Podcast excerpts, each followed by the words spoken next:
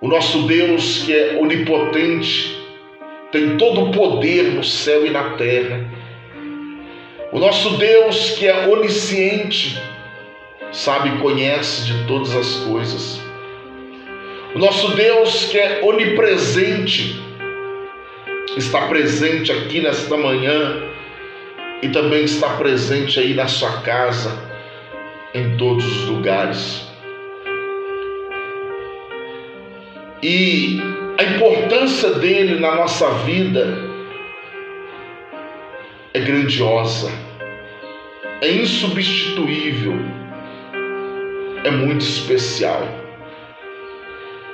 Porque aonde Deus está, Ele abençoa, aonde Deus está, Ele abre a porta, aonde Deus está, Ele abençoa. E sabemos mais ainda que os planos e os propósitos de Deus na nossa vida não podem ser frustrados, não podem ser impedidos. Nós vemos aqui um grande exemplo na palavra de Deus, nas Sagradas Escrituras, aqui no capítulo de número 45 do livro de Gênesis. Aqui no capítulo 45 está José diante dos seus irmãos. Diante daqueles que fizeram tanto mal para ele. José agora está diante daqueles que o venderam para o Egito como escravo quando ele tinha apenas 17 anos de idade. Ele não tinha atingido nem a sua maioridade. Ele já era um escravo por causa dos seus irmãos. Porque a Bíblia diz que os seus irmãos o invejavam, tinham inveja dele. Mas agora aqui no capítulo, depois de, de mais de 13 anos depois, agora está aqui José com mais de 30 anos de idade, agora já governador do Egito, casado, com filhos. Ele está diante dos seus irmãos. E diante dos seus irmãos, o versículo 5 ele diz assim: Agora, pois, não vos entristeçais, e nem vos pese os vossos olhos por me haverdes vendido para cá, porque para a conservação da vida Deus me enviou diante de vós. Porque já houve dois anos de fome no meio da terra, ainda restam cinco em que não haverá colheita. Pelo que Deus me enviou adiante de vós para conservar a vossa sucessão na terra e para vos guardar em vida por um grande livramento. Não foste vós que me enviaste para cá, senão Deus que me tem posto por pai de Faraó e por senhor de toda a terra do Egito e como regente de, em toda a terra do Egito. Irmãos, agora José está diante dos seus irmãos. E os seus irmãos olhando para eles entristecido, porque eles haviam vendido ele como escravo. Mas agora José dá uma grande demonstração, irmãos, de que não havia mágoa no coração deles contra os seus irmãos que havia vendido ele como escravo. Não havia mágoa, não havia rancor, não havia ódio. Por que, pastor? Porque José entendeu, irmãos, que tudo que aconteceu na vida dele foi Deus. estava dentro do propósito de Deus, e que Deus era com ele todos os dias da sua vida. Irmãos, quando a nossa vida está nas mãos de Deus, quando nós temos a certeza que Deus está conosco, como, quando nós temos a convicção que nós estamos vivendo o propósito de Deus para nossa vida na terra, então nós não devemos temer, porque tudo que acontece na nossa vida está dentro dos planos e dos propósitos de Deus. Por isso que José não tinha mágoa, não tinha ódio, não tinha rancor dos seus irmãos, por ele ter sido vendido como escravo para o Egito. Porque José entendeu que tudo, tudo que aconteceu estava nos planos de Deus. E que nada aconteceu na sua vida sem que Deus estivesse presente, sem que Deus estivesse aprovando, sem que Deus estivesse abençoando. No entanto, Deus transformou o tempo da, da escravatura, o tempo da prisão, o tempo do sofrimento de José, Deus transformou em bênção. Ei,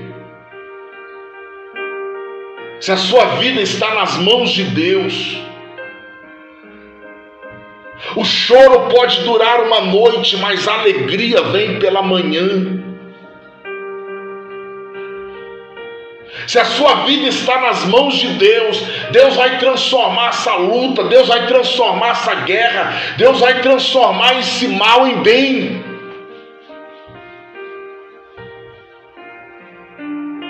Porque se Deus é por nós, quem será contra nós? José dizia para os seus irmãos: Ei, não entristeçais, fique tranquilo, porque se hoje eu sou governador do Egito, é porque vocês me venderam para cá. É porque estava dentro do propósito de Deus. É porque Deus tinha um plano na minha vida de ser governador do Egito. É porque Deus tem poder para transformar a maldição em bênção. Deus tem poder para transformar o mal em coisas boas na, na nossa vida. Ei, essa luta, sua vida está nas mãos de Deus, você confia em Deus. Então, eu quero dizer para você: essa luta não é para te matar, esse problema não é para te destruir, essa dificuldade não vai acabar com você porque a sua vida está nas mãos de Deus. Deus é contigo e Ele vai transformar isso em bênção na sua vida e você vai cantar o hino da vitória. Por quê? Porque Deus é contigo, porque Deus é com você e Ele é especialista em transformar todas as coisas que é contra você para o seu bem, para a sua alegria, para a sua vitória. José dizia para os seus irmãos: fique tranquilo, não chore, não fique triste, porque foi Deus. Tudo que aconteceu na minha vida foi Deus. Tudo que aconteceu esses anos todos foi Deus. Para que hoje eu estivesse aqui, para que vocês fossem salvos, para que vocês fossem protegidos, para que vocês possam pudessem desfrutar da grande colheita que fizemos durante esses anos, para que vocês tenham comida, para que vocês recebam a bênção de Deus. Então, irmãos, nós precisamos entender. Você entregou a sua vida nas mãos de Deus. Você nasceu de novo. Na água e no Espírito. Ou seja, através do batismo. E, e hoje é templo do Espírito Santo. A sua parte agora é somente obedecer a Deus, seguir os propósitos de Deus, obedecer a Deus e a Sua palavra. E o restante, Deus vai cuidar de você. Você é menina dos olhos de Deus. Você é joia preciosa para o Senhor. E Deus pode ter certeza que Deus cuida de você, Deus cuida de você, Deus cuida de você e Deus cuida da sua casa, por amor a você. E nós vemos isso aqui, por amor a José. Por amor a José, Deus cuidou dos seus irmãos. Deus cuidou do seu pai. Deus cuidou da sua família. Deus cuidou do Egito. Deus cuidou de Faraó. Deus cuidou de todo o Egito por amor de Deus a José. Então, por amor de Deus à sua vida, Deus cuida de você. Deus cuida da sua casa e Deus cuida da sua família. Por amor a você. Então, espera em Deus, confia nele, entrega o seu caminho a Ele, e Ele concederá o desejo do seu coração. Eu quero orar com você agora. Eu quero clamar com você agora, mas antes eu gostaria de colocar um hino aqui para nós adorarmos ao Senhor nesta manhã. Um hino muito antigo, mas que talvez você conheça e que vai abençoar a sua vida. Sabe por quê? Porque nunca houve noite que pudesse impedir o agir de Deus na minha vida e na sua vida.